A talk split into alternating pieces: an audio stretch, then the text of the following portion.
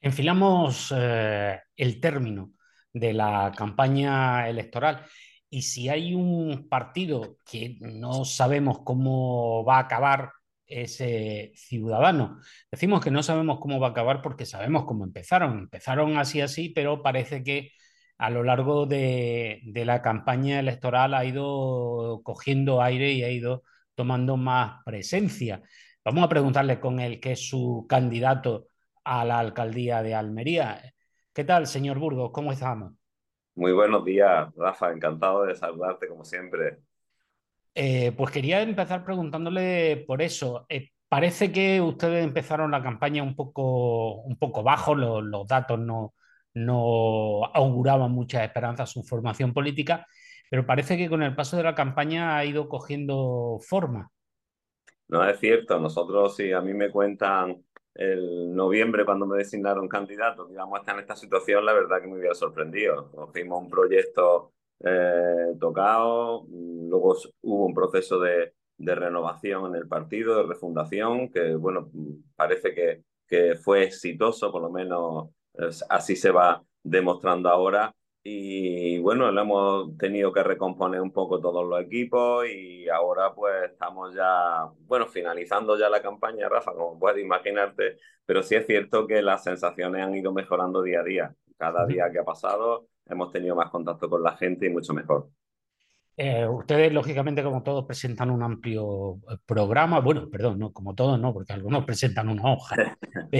Pero bueno, eh, quería preguntarle por lo más destacado. En estas visitas que ustedes han estado haciendo por los barrios, por las calles, las reuniones sectoriales, mm, ¿qué es aquello que usted percibe que más ha interesado de la oferta electoral de Ciudadanos? Bueno, mira, Rafa, nosotros no, lo que no incorporamos en el programa, lo que sí que no incorporamos son grandes ocurrencias. Lo que tendremos es grandes, lo que tenemos sí es grandes soluciones para los almerienses. En ese sentido, lo que, lo que vamos a intentar eh, acudir es a lo, a lo básico, a lo fundamental como primera medida. Y esto pasa por lo, que por lo que le preocupa fundamentalmente a los almerienses. Pues le preocupa la limpieza, le preocupa la seguridad, le preocupa la vivienda, pues los temas, la movilidad, por supuesto. Entonces esos grandes temas son los que vamos a afrontar y esa, eliminar esas desigualdades que hay para ponernos todos un poco al mismo nivel y a partir de ahí pues seguir, poder seguir avanzando, ¿no? No han tenido especialmente maltratados con promesas cada cuatro años. Yo creo que el proyecto de, del PP tiene ya un, un agotamiento porque es promesas continuas, continuadas durante eh, legislatura, o sea, mandato tras mandato, y ahora, pues bueno, yo creo que los almerienses merecen un poco de aire fresco y un poco un programa que responda a su expectativa. Y eso es el programa que nosotros hemos hecho, 10 bloques que, que definen los problemas que tiene la ciudad y actuaciones, pues creemos que vienen a solucionarlas, ¿no? Como si estamos hablando de la limpieza, pues por ejemplo la auditoría, o si estamos de la, hablando de la vivienda, pues por ejemplo, la reconfiguración o la reestructuración de Almería 21 para que se ponga al nivel de las necesidades. En fin, ese, si hablamos de la movilidad, pues nosotros tenemos claro lo que queremos con el paseo, los demás partidos parece que no lo tienen claro, ¿no? Los programas mm, ya sabes que lo aguantan todo, como tú bien has dicho, algunos tienen programas con, con para nosotros algunas ocurrencias muy eh, grandilocuentes, y otros tienen programas que se repiten lo mismo en Almería que en Guadalajara y otros pues pretenden hacer ahora mismo con el caso del PSOE pues poner, ponerse a hacer obras en, el, en la carretera de Ronda cuando estamos inmersos, vamos a estar inmersos en un proceso de soterramiento, con lo cual, bueno, en fin, pues si eso es así, pues no nos vamos a poder mover de las casas prácticamente. eh, a lo largo de, de este tiempo, eh, usted ha confrontado pues, su, programa electoral, su proyecto, con el de otras formaciones políticas en distintos debates, en distintos medios. Mm, pa parece obvio que si ustedes están en el ayuntamiento, eh, pues podrían tener que pactar con alguien, o con el PP o con el PSOE, para que alguno tuviera mayoría absoluta suficiente como para gobernar, o por lo menos para una investidura. Me gustaría saber mm, cuáles son esa expresión que se utiliza tanto ahora, la línea roja. O sea, ¿qué, ¿qué, serían aquellas cosas que usted si se tiene que exentar con el PSOE o con el PP, dirá, mira, yo te apoyo en la investidura, pero esto, esto y esto, mmm, por, por, ahí sí. tienes que entrar? Mira, pues nosotros, eh, como te puedes imaginar, eh, lo que pretendemos es, por supuesto, formar parte del equipo de gobierno, si así nos lo permiten los números. Y en, ese, en cuanto a esa línea roja, nosotros no nos vamos a plegar ni a un lado ni a otro. La línea roja nuestra será nuestro programa electoral y aquel que más eh, confluya con nuestro programa y aquel que más eh, afecte las partes de nuestro programa, pues aquel será el que tendrá la confianza de Ciudadanos. ¿Y por qué digo esto? Porque, claro, eh, tú tampoco puedes incorporar tu programa en una negociación. Cuando se negocia o cuando se acuerda, pues hay que confrontar dos programas e intentarlos conjugar para que se convierta en un programa único y en un programa de gobierno. Por supuesto, no voy a ceder a que no se haga una auditoría, por ejemplo. No voy a ceder a que no se haga un plan de barrios para igual, igualar todos los barrios. Con todos los barrios no me refiero solamente a los barrios vulnerables.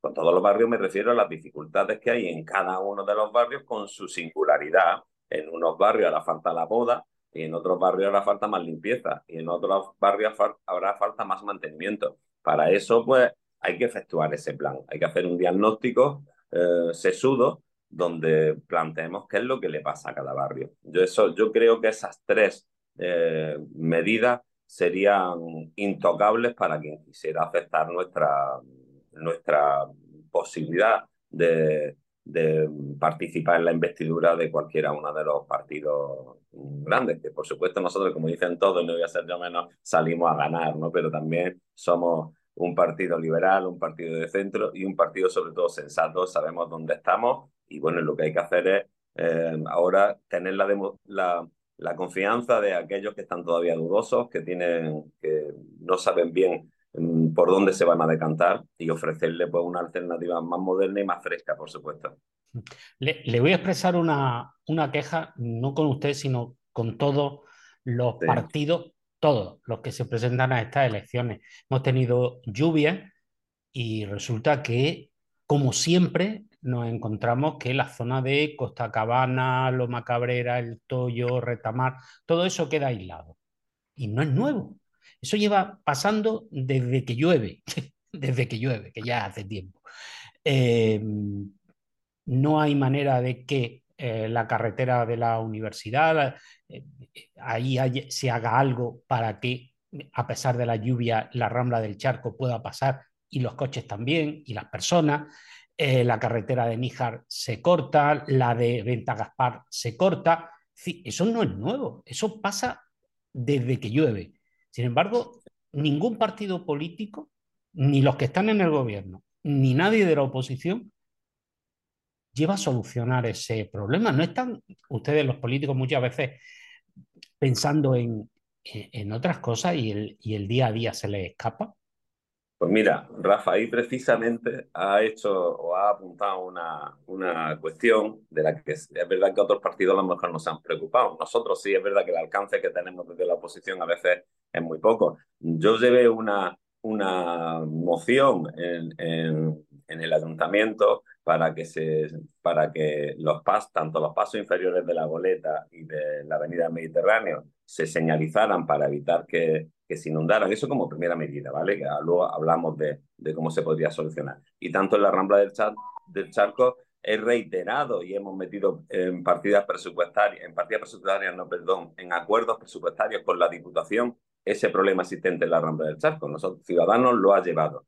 Y nosotros, pues, eh, propusimos que había que darle a aquello una solución y, y, no determinarlo, como decían algunos concejales, como un tanque de tormentas, ¿no? como un sitio donde el agua se acumulara cuando llovía ¿no? y solamente pedir el paso. Eso tiene que darle una solución y la solución, una solución técnica, por supuesto, que, que entra en los dos sitios, en los pasos inferiores, pues por supuesto con bombas de achique que funcione. Cuando no hay mantenimiento de las bombas de achique, llegado el momento no funcionan.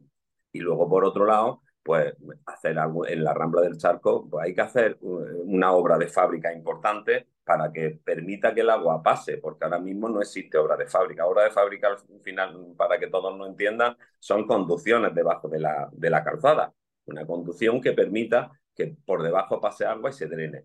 Pero, en fin, eso no se ha hecho, pero nosotros sí que propusimos estas medidas, igual que proponemos cuando se revisan estas cuestiones de mantenimiento, pues por ejemplo la revisión de los invernales, eso también entraría dentro de un plan de barrio, ese plan de barrios que detectara en algunos barrios pues las circunstancias peculiares que tienen. Y si las, circunstancias peculiares que tienen son las inundaciones en tiempos de lluvia, pues habrá que ser más exigente en su mantenimiento para que les funcionen los invernales, para que las cunetas estén limpias, en fin, pues para que se eviten las situaciones en las que estamos. No es normal que nos encontremos la rotonda del Parque de la Familia siempre inundada y no se hace nada, no basta.